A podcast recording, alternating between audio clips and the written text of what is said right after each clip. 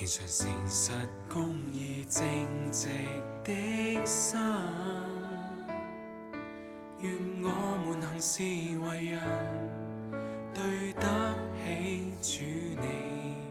主你。亲爱的弟兄姐妹、各位好朋友们，大家好。嗯、今天我们进入到诗篇第九十四篇，呃，要读一到三节，还有十二到二十三节。耶和华啊，你是深渊的神，深渊的神啊，求你发出光来，审判世界的主啊，求你挺身而立，使骄傲人受应得的报应。耶和华啊，恶人夸胜要到几时呢？要到几时呢？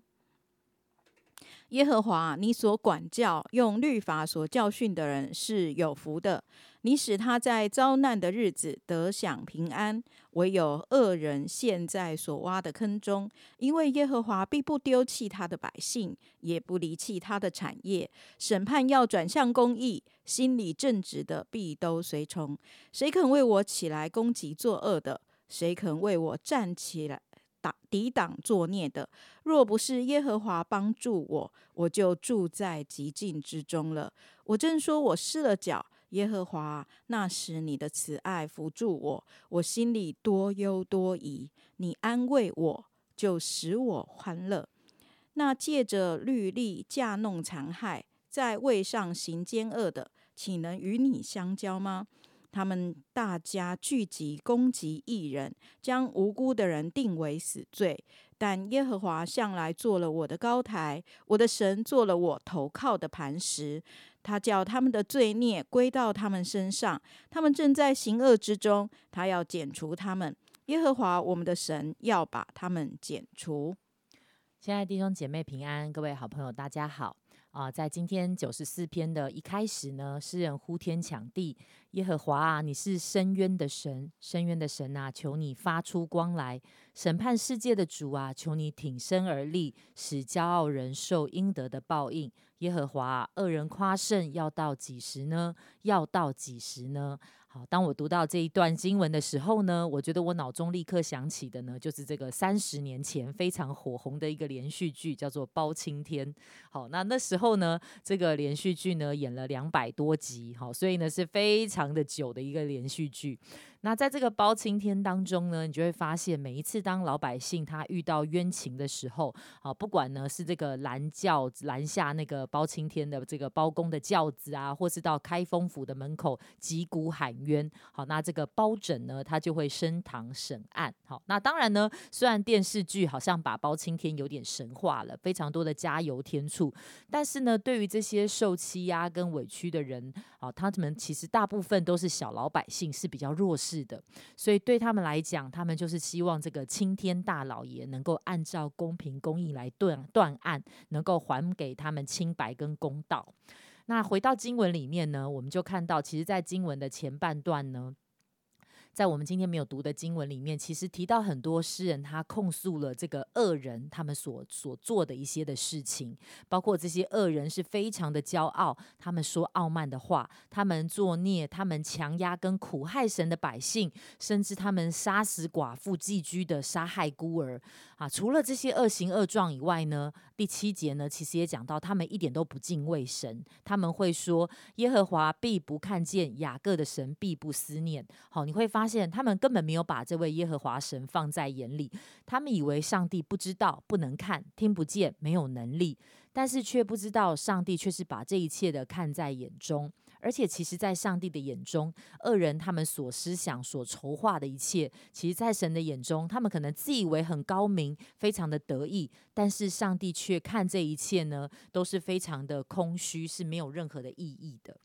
那在第十二节之后呢？好，所以你会发现诗人的这个眼光有一个很大的转变，好像那个情绪也有一个很大的转变。在第十二节之后呢，他看见了上帝的律法底下那些领受上帝话语的人，属神的百姓，他们才是真正有福气的人。好像他们虽然会遭遇困难，但是他们却在神的恩典当中是能够安然度过的。因为上帝不只是不会丢弃他们、忘记他们，而且最重要的是，上帝绝对超过包青天，他才是那个真正完全的公义跟正直的审判官。所以呢，甚至他是会起来对付那些作恶跟作孽的人，把艺人从那样的一个死亡跟困境当中拯救出来。不只是这样，上帝不只是好像当我们讲到公平公正的时候，我们感觉好像是很严肃的、很遥远、高高在上的。但是这位上帝，他也同时是以慈爱跟安慰来扶持他的百姓，帮助我们可以重新得着那个生命的喜乐。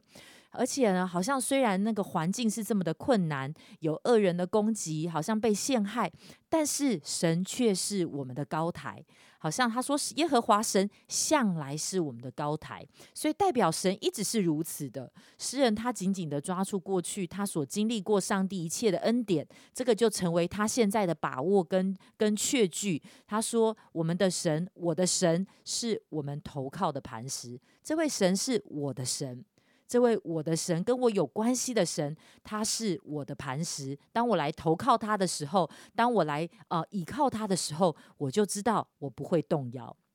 而最后面谈到那个，当上帝在显明那个最后的公义的审判的时候，他说上呃，上帝是一人的高台跟投靠的磐石，而恶人的结局呢，他就好像我们那个讲说包青天，常常我们看到那个最后面，当他审案完毕，抓到那个罪大恶极的罪人的时候，不管他是皇亲国戚或是平民百姓，好，该开闸就开闸，好，所以呢，其实同样的，好像当我们会觉得有的时候。仇敌跟恶人在地上是非常的猖狂的，不管他们的手段如何，但是最终上帝是得胜的，并且他要做公平跟正义的审判，所以恶人的最后的结局不会没事的。好像诗篇最后告诉我们，恶人是会被剪除的，而我们相不相信上帝的应许呢？亲爱的弟兄姐妹，也许好像在你的生命当中，你正遇到一些的压迫、一些不公平、不公义的对待，落在那样的一个光景里，好像你觉得没有人为你翻盘，没有人能够听你为你伸冤。那你愿不愿意来到神的面前呼求，求这位公平、公义、大有能力的主来为你做公义的判断？也许在那个忍耐等候结局的这个过程当中，但是求主耶稣用他的慈爱来兼顾你，来安慰你，让你的心被他所护卫，不会因为作恶的心怀不平，以至于好像很多的时候，因为长久在那个困境的里面。反而让苦读跟自怜进入我们的里位里面，求神帮助我们。好，呃，当明生他在分享的时候，我又想到了戏剧，对，嗯。就像我之前好像也在 Q 呃，就是过去 Q T 的时间里面分享过，就是有一些人他好像是含冤而入狱的这样子哈。那在这种光景当中的时候，其实真的就是呃，我们都会看见戏剧，就是有人会发现那个冤情，以至于呃审判的那一个呃所谓的呃一个极大的一个。呃，强权哈，那那个强权可能是官商勾结，可能是在呃司法当中、律法当呃法律当中哈有问题的，那找出这当中需要呃矫正的地方，那那个人的冤情才能够被呃被改变。那我自己也想到，有一些的宣教士，有一些的基督徒啊，他们为了传福音的缘故，他们啊或者是为了信仰的缘故，他们可能呢也在一些受逼迫的国家啊，譬如说北韩啊，或是呃，阿富汗，好，或者是一些呃，就是比较呃，这个现在比较严峻的一些的国家里面，他们可能就被抓了，他们可能就被呃就被关到监狱里面了。那他们也是为义受逼迫的，他们真是含冤在那里面，而且呃，可能现在还不断的遭受许许多多的一些的呃刑罚。那他们的家人啊，也会因此受影响，他们的呃他们的权利，还有他们的一些的呃。嗯，该有的一些的呃那个福利也可能都被剥夺，好不好？我们今天就来为这些嗯，真的嗯。为义受逼迫的这一些弟兄姐妹，好、或者是啊、一些可能他也还不是弟兄姐妹，可是真的啊遇到这样状况的人，我们来祷告。虽然我们不认识他们，可是我相信神知道他们。我们盼望上帝的公义也彰显在他们的生命当中，上帝的呃那个作为也真实的能够来呃纠正呃那一切那个呃不公不义的一个局势。我们一起来祷告。亲爱的主，我们要来到面前，再一次为着这些受逼迫的，呃，宣教士弟兄姐妹，或者是呃我们还不认识的一些的人，主啊，他们在一个呃错误的审判当中，以至于呃含冤入狱，主啊，以至于受了许许多多的剥夺，主啊，以至于在一个呃陷害当中，或是